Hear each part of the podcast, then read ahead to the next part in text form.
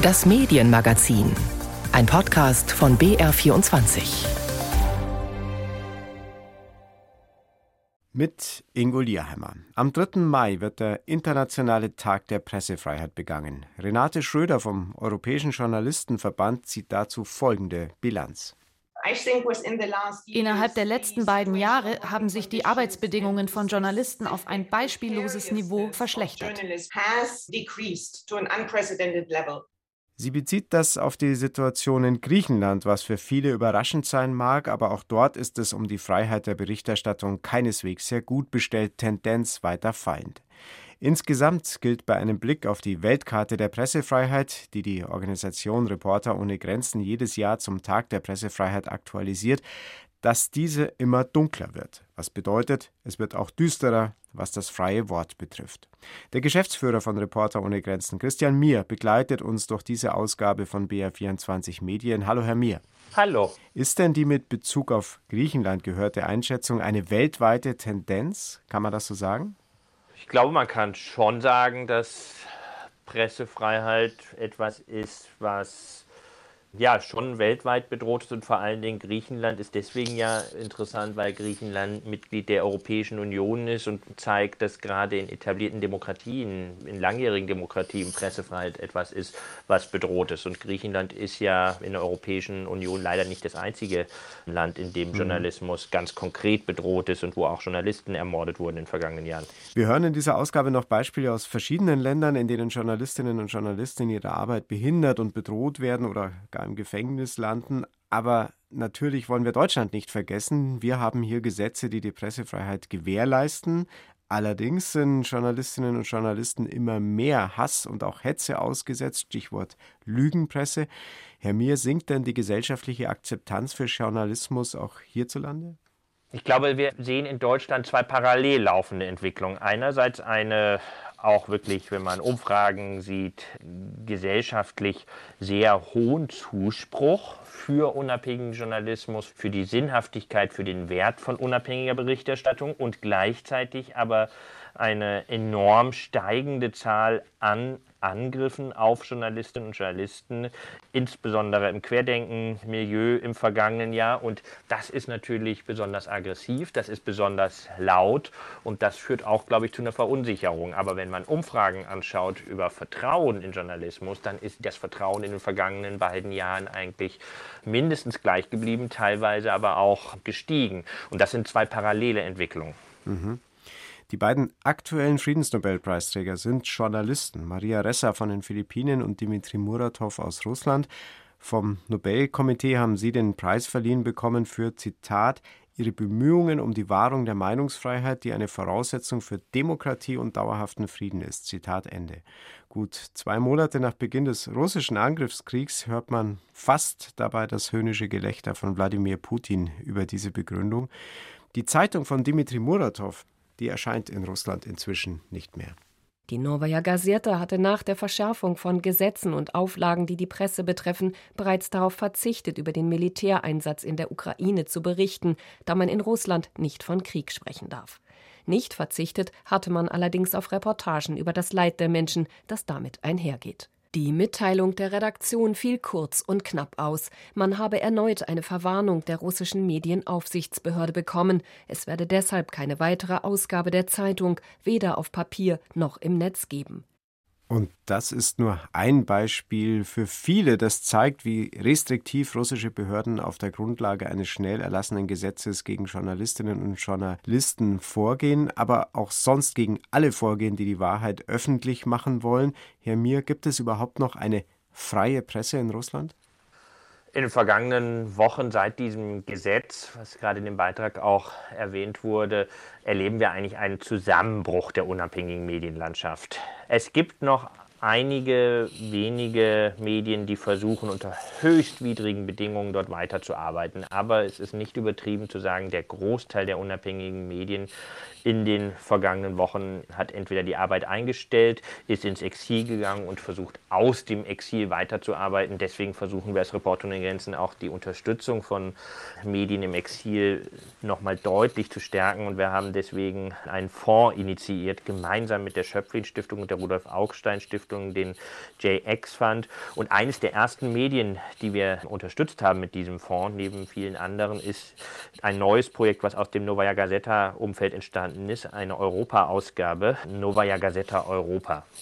Trotzdem ist es so, und das wissen wir, dass die Zustimmung für Putin und seinen Krieg sehr, sehr hoch ist, weil viele Russinnen und Russen sich vor allem über das Staatsfernsehen informieren, also Putins Propagandamaschine. Und wir stehen von außen betrachtet oft kopfschüttelnd davor, ungläubig, dass das so sein kann. Ist gerade Russland im Moment so das mahnende Beispiel für den Wert unabhängiger Information?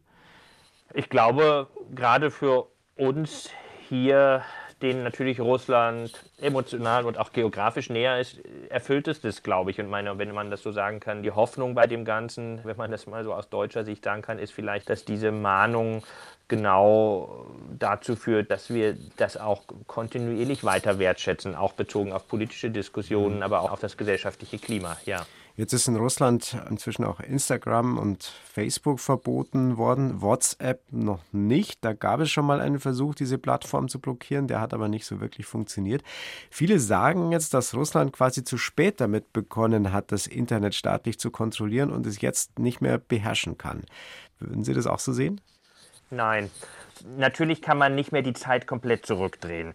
Man kann nicht mehr so wie in Nordkorea ein komplett abgeschlossenes Internet schaffen. Dafür ist tatsächlich es zu spät. Trotzdem hat Russland in den vergangenen fünf Wochen seit dem Krieg, der am 24. Februar begonnen hat, das Repressionsbesteck, wenn man das so sagen kann, was in den vergangenen Jahren das russische Regime geschärft hat, ausgepackt und damit vieles ja gemacht, was man sonst nicht machen könnte. Man hat Webseiten blockiert, man verbietet Medien. Das sind alles Mediengesetze, aber auch die technischen Voraussetzungen der Medienregulierungsbehörde Roskomnadzor, die Webseiten blockieren kann. Das geht alles, weil in den vergangenen Jahren Russland viel, ja, den Boden bereitet hat. Wir haben den vergangenen Jahren einen ausführlichen Bericht zu Internetzensur und Internetkontrolle veröffentlicht als Reporter in Grenzen und vieles von dem, was jetzt zur Anwendung kommt, das wurde vorbereitet. Und ein Land ist relativ konsequent vorgegangen gegen das Internet, gegen Meinungsfreiheit im Internet. Und da meine ich jetzt nicht das von Ihnen angesprochene Nordkorea, sondern China. Dort zensiert die Regierung das Internet und auch dort ist das Staatsfernsehen das meinungsmachende Medium per se, wie Benjamin Eisel berichtet. 各位朋友，大家好！今天是二零二零年的五月十三号，我是张展。Ein Ausschnitt aus einem Video von Zhang Zhan. die Ende 30-jährige Bloggerin hat Anfang 2020 in der chinesischen Stadt Wuhan über das Krisenmanagement der Behörden berichtet, nachdem dort das Coronavirus zum ersten Mal ausgebrochen ist. Die chinesische Videobloggerin sitzt seit zwei Jahren im Gefängnis. Ihr Gesundheitszustand ist nach Angaben ihres Anwalts kritisch. Cedric Alviani von Reporter ohne Grenzen. China ranks at the bottom of the World Press Freedom Index. Auf der Rangliste der Pressefreiheit von Reporter ohne Grenzen ist China ganz hinten. Die sogenannte große Firewall macht es Menschen jeden Tag schwerer, an unabhängige Informationen zu kommen. Derzeit sitzen mehr als 120 Journalistinnen und Journalisten oder Menschen, die die Pressefreiheit verteidigt haben, im Gefängnis.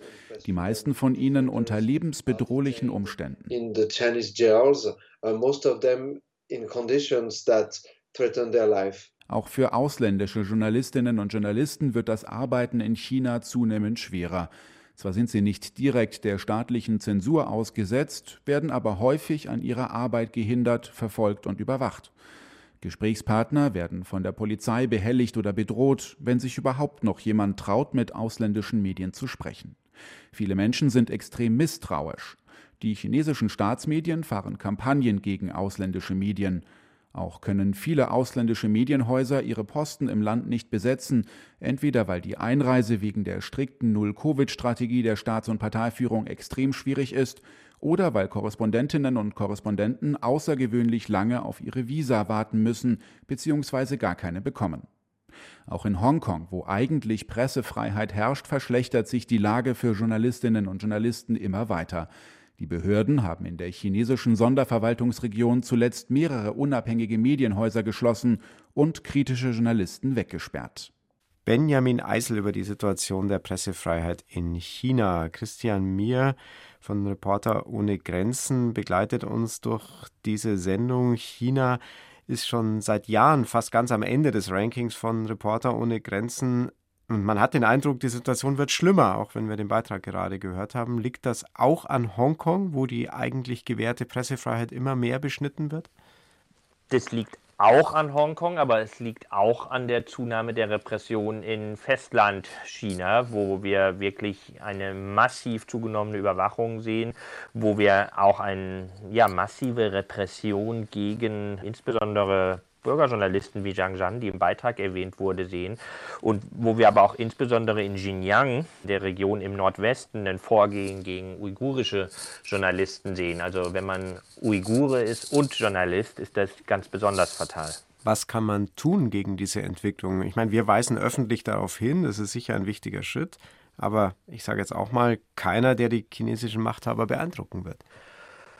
Trotzdem nicht aufhören, darauf hinzuweisen. Es gab in der Vergangenheit auch immer wieder Diktaturen, die gefallen sind. Und wenn ich nicht daran glauben würde, dass auch Diktaturen irgendwann mal an ein Ende kommen und dass die Feinde der Pressefreiheit irgendwann mal niedergerungen sind, dann würde ich die Arbeit bei Report ohne Grenzen, glaube ich, mhm. einstellen können.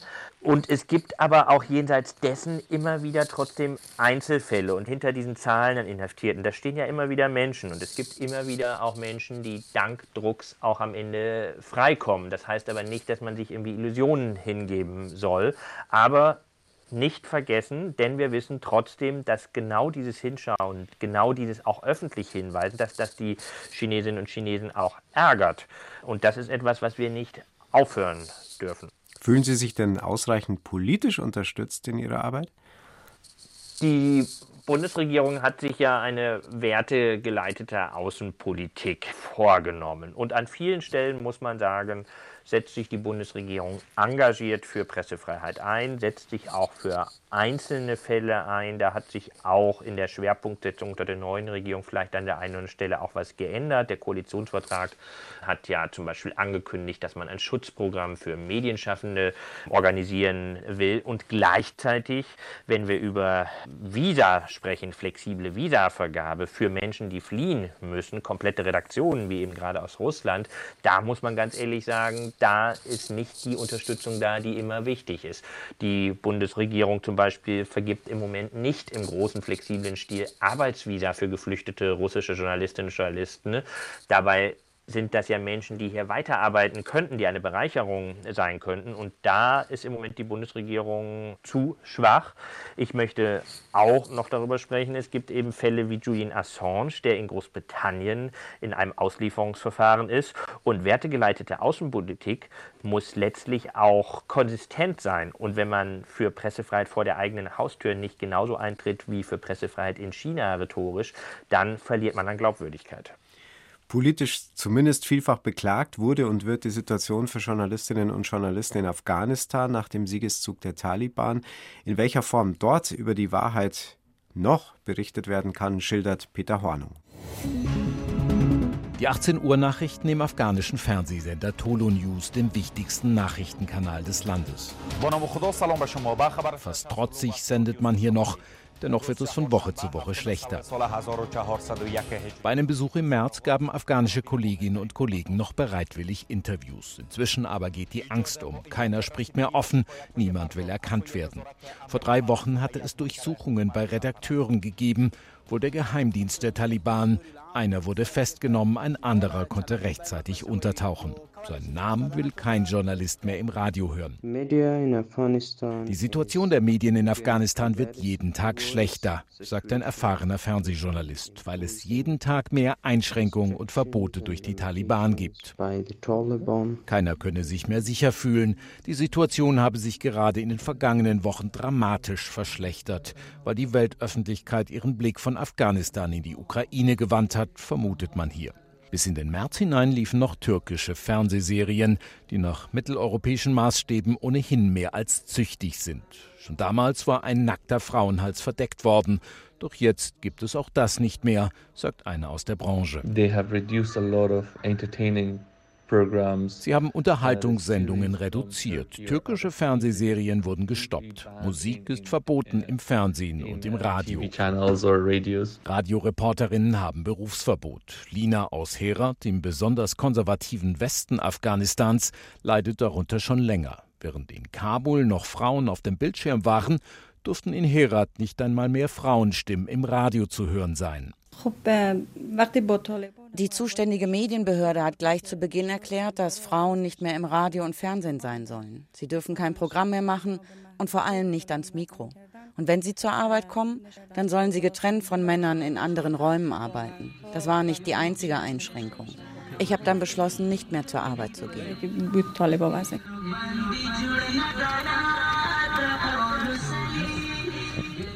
Die einzige Musik, die noch zu hören ist, ist religiös. Eine journalistische Berichterstattung sei dagegen kaum mehr möglich. Keiner darf raus für Reportagen, sagt ein Fernsehjournalist. Einfach nur raus für Umfragen zum Beispiel. Das geht nicht mehr so einfach. Da ist dann plötzlich einer von der Regierung da und stellt Fragen. Hinzu kommt, es gibt kaum noch Werbekunden. Vielen privaten Radio- und Fernsehsendern ist längst das Geld ausgegangen. Viele Radio- und TV-Stationen werden geschlossen, auch wegen der wirtschaftlichen Situation. Auch Nachrichtenportale im Internet kriegen ihre Kosten nicht mehr rein.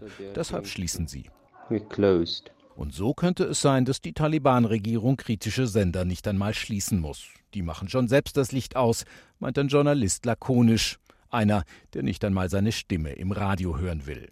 Ohnehin wollten die meisten Journalisten in Afghanistan nur eines, sagte er, schnell weg aus dem Land.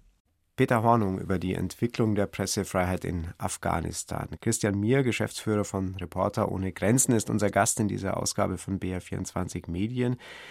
Herr Mier, Reporter ohne Grenzen und viele andere Organisationen haben Journalistinnen und Journalisten unterstützt, um Afghanistan zu verlassen.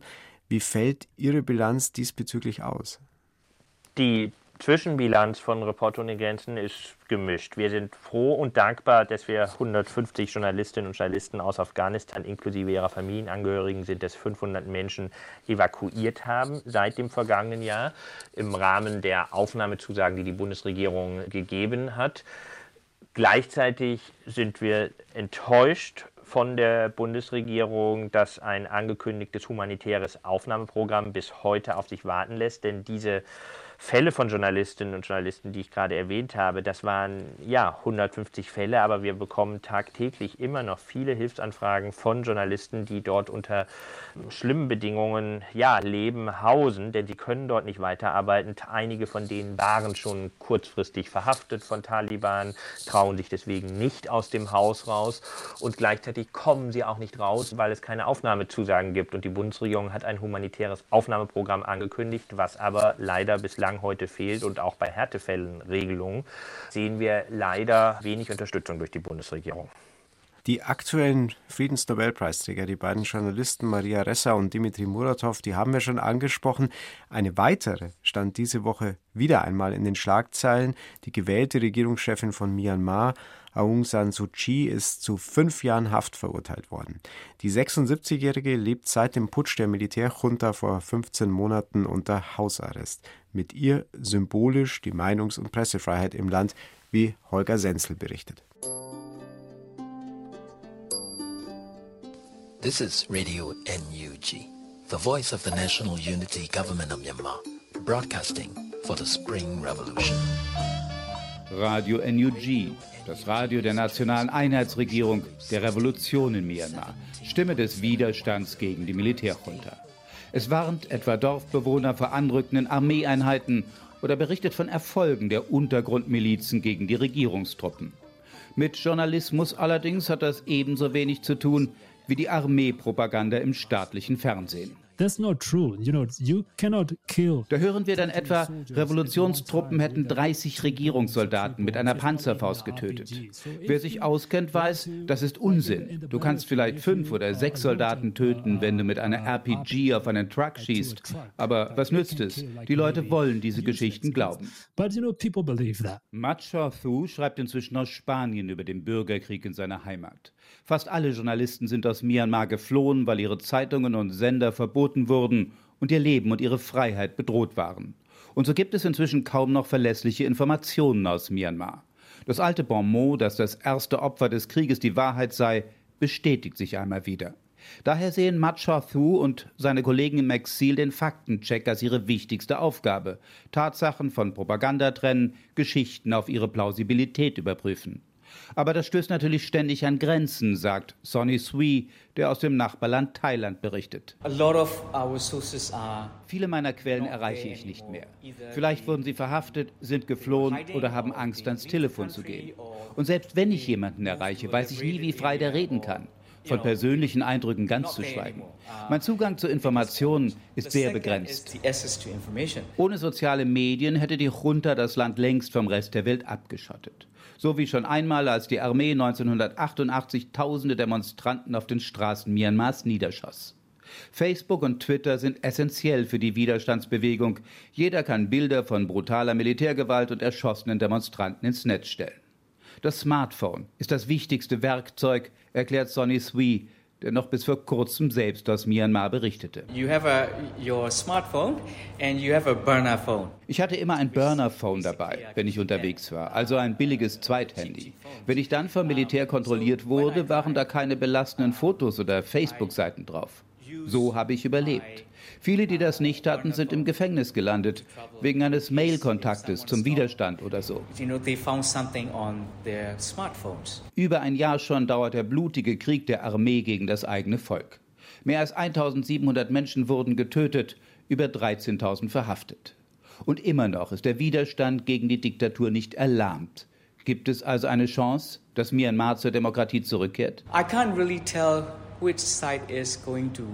ich habe keine Ahnung, sagt Sonny Swi. Ich sehe ja nicht mit eigenen Augen, was passiert. Nur die sozialen Medien. Der Widerstand sagt, wir siegen und die Armee behauptet dasselbe. Ich fürchte, es wird noch sehr viel mehr Blut fließen und ich fürchte, die Welt wird das nicht einmal zur Kenntnis nehmen. Denn die, so der burmesische Exiljournalist, blicke derzeit in die Ukraine. Holger Senzel über die Informationssituation in Myanmar, ein Land, das fast alle Journalistinnen und Journalisten verlassen haben. Unsere Korrespondenten, das sei an dieser Stelle angemerkt, berichten aus Singapur. Christian Mier von Reporter ohne Grenzen. Die journalistische Arbeit dort und in vielen anderen Ländern ist tatsächlich lebensgefährlich. Die Kolleginnen, die ihr Leben aufs Spiel setzen, wie würden Sie deren Einstellung zu diesem Beruf charakterisieren?